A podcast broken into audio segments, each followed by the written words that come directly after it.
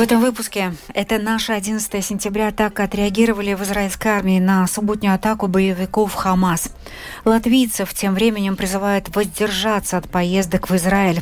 Латвия в минувшие выходные атаковала буря. Спасателям и электрикам пришлось работать в авральном режиме.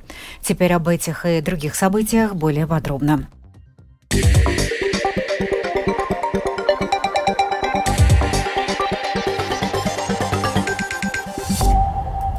Армия обороны Израиля продолжает операцию в ответ на беспрецедентную атаку палестинской исламистской группировки «Хамас» в минувшую субботу. ВВС Израиля продолжает мощнейшие атаки против цели в Газе. С момента начала атак Хамас в Израиле было убито более 700 человек, в том числе более 250 на музыкальном фестивале. В израильской армии субботние атаки с Газа сравнивают с терактами 11 сентября 2001 года в США. Это как 11 сентября или Перл-Харбор вместе взятые, сказал подполковник Джонатан Конкрикус, добавив, что это, безусловно, самый страшный день в истории Израиля.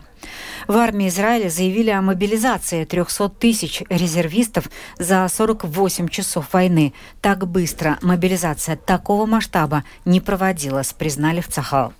Армия обороны Израиля заявила, что в результате ее авиаударов и артиллерийских обстрелов в секторе Газа за ночь было поражено более 500 целей, принадлежащие палестинским, исламистским группировкам Хамас и Исламский джихад. Между тем, группировка Хамас, стоящая за одним из самых жестоких нападений на Израиль за последние десятилетия, призвала к региональной войне в надежде, что симпатизирующие страны присоединятся к ней. Однако реакция государства государств региона была неоднозначной. В Йемене и Турции вспыхнули протесты в поддержку палестинцев, но звучат также и призывы положить конец насилию. Тему продолжит мой коллега Рустам Шукуров. Согласно информации армии обороны Израиля, военные все еще ведут бои с боевиками Хамас на 7-8 объектах на юге Израиля недалеко от сектора Газа. Масштаб этой операции совершенно иной по сравнению с предыдущими, сказал официальный представитель армии обороны Израиля Ричард Хехт. Чтобы вернуть ситуацию в состояние обороны и поддержания безопасности на территории Израиля, требуется больше времени, чем мы ожидали, подчеркнул он. Между тем, с призывами положить конец насилию выступили Саудовская Аравия и Объединенные Арабские Эмираты. МИД Саудовской Аравии призвал немедленно остановить эскалацию конфликта. Глава МИД Саудовской Аравии принц Фейсал бен Фархан Аль-Сауд и госсекретарь США Энтони Блинкен во время телефонного разговора указали на необходимость работы по поиску путей ослабления напряженности в зоне Палестино-Израильского конфликта. Реакция Саудовской Аравии важна отчасти потому, что королевство ведет переговоры с Белым домом о возможных шагах по установлению дипломатических отношений с Израилем. Такое развитие событий было бы огромным геополитическим сдвигом в регионе. Переговоры США и Саудовской Аравии вызвали похвалу во многих кругах, но и осуждение в других, особенно в Иране. Беспрецедентная атака палестинской исламистской группировки «Хамас» в минувшую субботу может подорвать поддерживаемые США шаги по нормализации отношений двух стран. Такая перегруппировка сил безопасности угрожала разрушить надежды палестинцев на самоопределение и ограничивала бы возможности главного покровителя Хамаса – Тегерана. Иран, тем не менее, категорически отверг причастность к атаке Хамаса на Израиль. В Тегеране заявили, что решение палестинской исламистской группировки является полностью автономным представительстве Ирана при ООН подчеркнули, что Иран поддерживает Палестину, но силы КУЦ, военное подразделение специального назначения Корпуса Стражи Исламской революции, не имеют отношения к нынешнему обострению. Между тем, госсекретарь США Энтони Блинкин в интервью телеканалу CNN отметил, что США пока не располагают какими-либо свидетельствами, которые позволили бы говорить, что за атакой Хамаса на Израиль стоит Иран. Тем временем посол Израиля в ООН Гелат Эрдан заявил, что Хамас совершил вопиющие, документально подтвержденные военные преступления и призвал Организацию Объединенных Наций к действиям.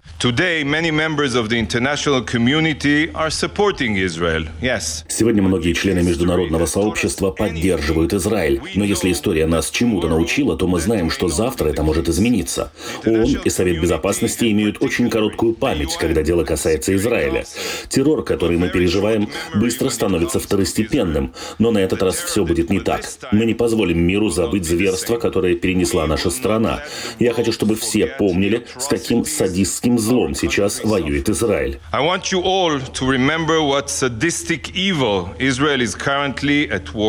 Посол Израиля в ООН также назвал атаку Хамаса осуществлением геноцида, указав на то, что группировка ничем не отличается от таких террористических организаций, как Аль-Каида и ИГИЛ. Рустам Шукуров, служба новостей Латвийского радио. Президент Латвии Эдгарс Ренкевич сегодня в ходе телефонной беседы с президентом Израиля Ицхаком Герцогом подтвердил солидарность Латвии с израильским народом. Ренкевич подчеркнул, что Латвия неизменно поддерживает Израиль в его борьбе с террористами, а также будет активно работать над тем, чтобы обеспечить единую поддержку Европейского Союза Израилю. Министерство иностранных дел Латвии тем временем призвало всех жителей нашей страны в ближайшее время воздержаться от посещения Израиля. В свою очередь, агентство гражданской авиации рекомендовало латвийским авиаперевозчикам не использовать воздушное пространство этой страны. О ситуации с авиасообщением с этой страной рассказал руководитель по оперативным ситуациям агентства гражданской авиации Айвис Винцевс. В субботу агентство гражданской авиации приняло решение выдать рекомендации нашим авиакомпаниям в ближайшие 48 часов. Это означает до сегодняшнего а, не использовать воздушное пространство Израиля. Сегодня будет принято новое решение продлить эту рекомендацию или а, остановить, а, но на данный момент попасть в Израиль и Израиль очень трудно, потому что европейские авиакомпании а, не используют а, аэропорты а, и не летают в Израиль. Поэтому на данный момент надо пассажирам а, посмотреть, перепланировать, может, свои путешествия и планы. Э, ну и на данный момент очень трудно туда попасть. 593-й день войны развязанной России. Украинская армия продолжает контрнаступление. За минувшие сутки из-за действий российских военных погибли по меньшей мере два мирных жителя Украины. Еще 22 человека были ранены, пишет «Украинская правда», ссылаясь на данные областных военных администраций. Один человек погиб в Херсонской области, 18 ранены, в том числе два ребенка. Там украинские военные зафиксировали 53 обстрела из артиллерии и минометов. В Донецке Донецкой области 8 октября ранили четырех жителей города Константиновки. В Волчанске, Харьковской области погибла женщина. В зоне боевых действий в Лимане Краматорского района Украины 1 октября в результате удара дрона погиб гражданин Латвии, который отправился туда добровольцем. Такая информация на прошлой неделе поступила в посольство Латвии в Украине от Министерства обороны Украины.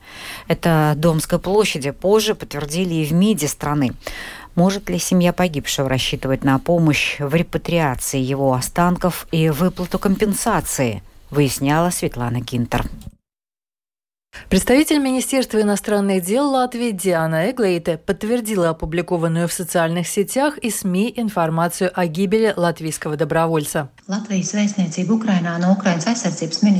Посольство Латвии в Украине получило от Министерства обороны Украины информацию о том, что в зоне боевых действий в результате попадания дрона 1 октября в Лимане Краматорского района действительно погиб гражданин Латвии. Tālāko rīcību. Диана Эглейте пояснила Домской площади, что посольство находится на связи с близкими погибшего по поводу дальнейших действий. Несколько соратников погибшего в Украине латвийца ранее подтвердили латвийскому телевидению, что погиб действительно доброволец из Латвии, но ни имени, ни позывного погибшего не раскрывалось, поскольку не было официального подтверждения ни от украинских, ни от латвийских властей. Теперь же то, будет ли эта информация обнародована, зависит от желания желания его близких. Jāuzsver, ka identitātes atklāšana vai neatklāšana ir Раскрытие или не раскрытие личности погибшего является решением близких латвийского добровольца, погибшего в Украине, с учетом того, что консульская помощь оказывается индивидуально и напрямую. Представитель МИДа Латвии также подчеркнула, что для доставки в Латвию тела погибшего гражданина Латвии необходимо уладить некоторые формальности.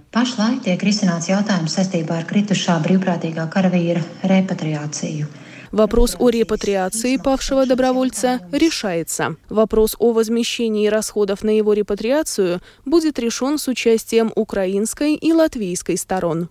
tiks nokārtots iesaistoties Ukrainas un Latvijas pusē. Эглейте подчеркнула, что не стоит сбрасывать со счетов то, что в отношении Украины развернута полномасштабная война, и человек погиб в условиях военных действий. Jāsaprot, ka pret Ukrainu tiek īstenots pilna mēroga karš un bojāeja notikusi kara apstākļos. Un Ukrainā ir daudz kritušo, kas jāatpazīst, в Украине гибнет много людей, которые нуждаются в опознании, поэтому факта официального подтверждения в отношении латвийского добровольца пришлось дожидаться какое-то время. К сожалению, это не происходит так быстро, как хотелось бы. Fakta apstiprināšanu, diemžēl, nevedas tik ātri, kā gribētos. Сведения о гибели латвийского добровольца в программе ЛТВ «Шодиенс Яутаймс» подтвердил и бывший командир национальных вооруженных сил Юрис Далбинч. Он сказал, что соратники погибшего позаботятся о доставке его тела в Латвию и о захоронении с должными почестями, согласно военному регламенту. Портал ЛСМ высказывает предположение о том, что латвиец, возможно, погиб при том же ударе, который в субботу унес жизнь эстонского добровольца Тан Данела Кригуля с позывным «Стингер». Он воевал в Украине в составе Международного легиона. О том, будет ли семье погибшего выплачена компенсация по утрате кормильца, в Министерстве иностранных дел пока сказать затрудняются. Это зависит от ряда обстоятельств. Ņemot vērā konkrēto ģimeni, konkrētos apstākļus, tad jau tālāk tiks, jautājums tiks, tiks risināts tā kā nepieciešams. Светлана Гентер, Латвийское радио 4. В минувшие выходные по территории Латвии прошла буря. Было повалено более сотни деревьев. Государственная пожарно-спасательная служба получила более тысячи вызовов, а также в воскресенье было остановлено движение поездов на некоторых участках. Подробнее о последствиях в сюжете Михаила Никулкина. На этот раз наибольшие разрушения ураган вызвал в Риге и прилегающих к столице регионах. Деревья падали на дома и машины, и для ликвидации последствий бури были привлечены дополнительные ресурсы государственной пожарно-спасательной службы. Работников вызывали во время их выходных. Подробнее о том, как в прошедшие субботу и воскресенье работала служба, латвийскому радио рассказала представитель ГПСС Илзе Даме Бирзиня. В целом, за эти двое суток пожарные спасатели отреагировали более чем на одну тысячу вызовов. В субботу их было немного больше – 600 60, а в воскресенье примерно 400. Очень много вызовов было получено именно из Риги и прилегающих к ней районов. В регионах число вызовов по сравнению со столицей было действительно небольшим. В Риге это были примерно 500 вызовов, а в окрестных районах и Юрмале примерно 300. Как минимум в 80 случаях деревья падали на легковые авто, во многих случаях даже сразу на несколько. Как минимум в 15 случаях деревья падали на жилые дома, как на частные, так и на многоквартирные здания. Кроме того, в воскресенье из-за упавших деревьев оказались парализованы некоторые железнодорожные ветки. Так, вчера утром было остановлено движение поездов по маршруту Саулкрасты-Скулте, а ближе к вечеру были отменены рейсы Рига-Саулкрасты и Саулкрасты-Рига, а также Рига-Слока и Слока-Рига. На эту тему высказался министр сообщения Каспарс Бришкенс, прогрессивные. Он заявил, что необходимо работать над тем, чтобы в будущем компания Pasažieru vilciens всегда была готова обеспечить транспорт для перевозки пассажиров в чрезвычайных ситуациях. Министр поблагодарил родственников и друзей пассажиров отмененных рейсов, которые помогли им попасть домой. Во время урагана и после него по всей стране наблюдались перебои с электричеством, главным образом также из-за упавших деревьев. За двое суток было устранено около 200 повреждений в сетях среднего напряжения и более 600 в сетях низкого напряжения. По состоянию на 7 утра понедельника без электроснабжения оставались еще около полутора тысяч клиентов оператора распределительных сетей Saddle Stickles. Восстановительные работы в выходные дни затруднялись сильным ветром и осадками, рассказали в компании. Михаил Никулкин, служба новостей Латвийского радио. Дорожно-строительное предприятие «Целью Парвалда», которое ранее упоминалось в деле о картельном сговоре, признано неплатежеспособным. Рижский городской суд вынес решение 5 октября. Администратором назначена Элина Карста. Требования кредиторов должны быть предъявлены администратору до 6 ноября этого года. В следующем году в Даугавпилсе начнется ремонт воздушного пешеходного моста. В последний раз мост ремонтировался в начале 2000-х годов, и тогда основным фронтом работ стала пешеходная часть конструкции, в том числе и лестница. Об опорах тогда речи не шло, а ведь они тоже изнашиваются. Подробнее об этом в сюжете нашей коллеги из Даугавпилса Ларисы Кирилловой. В Даугавпилсе порядка 15 мостов, большая из них часть железнодорожные. Есть в городе воздушные мосты, предназначенные только для пешеходов, и некоторые из них нуждаются в ремонте. В следующем году запланирован ремонт пешеходного моста, соединяющего два больших микрорайона города – Новый Фаштат и Яунбувы. Для этого в городском бюджете на следующий год планируется предусмотреть более полмиллиона евро. Закупка на проведение строительных работ была проведена ранее в конкурсе организованным самоуправлением на проектирование, авторский надзор и непосредственно проведение самих строительных работ победила фирма Тейлдс, финансовое предложение которой составило 684 985 евро. Проектирование работ завершится в начале следующего года, и к самим строительным работам можно будет приступить с началом нового строительного сезона. В ближайшие 2-3 года ожидается реализация более масштабного проекта. Речь идет идет о капитальном ремонте моста Единства, который соединяет два берега Даугавы. Его ремонт не проводился более 30 лет. В то же самое время он является единственным мостом через Даугаву в Даугавпилсе, и интенсивность движения по нему очень высока. Ориентировочная стоимость строительных работ может составить около 4 миллионов евро. Чтобы частично компенсировать эту сумму, муниципалитет планирует подать проектную заявку на реконструкцию моста в рамках Европейской программы софинансирования Фонда военной мобильности. Ежегодно с наступлением холодов нечищенные дымоходы и отопительное оборудование становятся причиной пожаров в Латвии. За это время в Государственную пожарно-спасательную службу поступило почти 600 вызовов из-за горения сажи. Об этом э, расскажет подробнее Эдгарс Керубинс, оперативный дежурный отдела административной службы Латгальского региона. Основная причина – несвоевременная чистка дымоходов, ведь в период растопки может быть выбрано неподходящее топливо, какой-то мусор или очень влажные дрова, твердое топливо, что также способствует зарастанию дымохода копотью и гарью. И причиной этого является несвоевременная чистка, которую следует проводить хотя бы раз в год перед началом отопительного сезона. Перед началом отопительного сезона, желательно до 1 ноября, вам следует почистить дымоход, чтобы не допустить этих ненужных звонков и, самое главное, обезопасить обезопасить себя от порчи имущества. Ну и мне осталось дополнить этот выпуск прогнозом погоды на завтрашний день, вторник, 10 октября. Ночью ожидается небольшая облачность, местами кратковременные дождь. В некоторых районах образуется туман.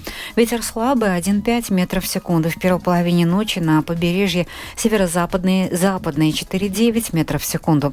Температура воздуха ночью плюс 1, плюс 3 местами заморозки от 0 до минус 1. На побережье теплее, плюс 2, плюс 6 градусов.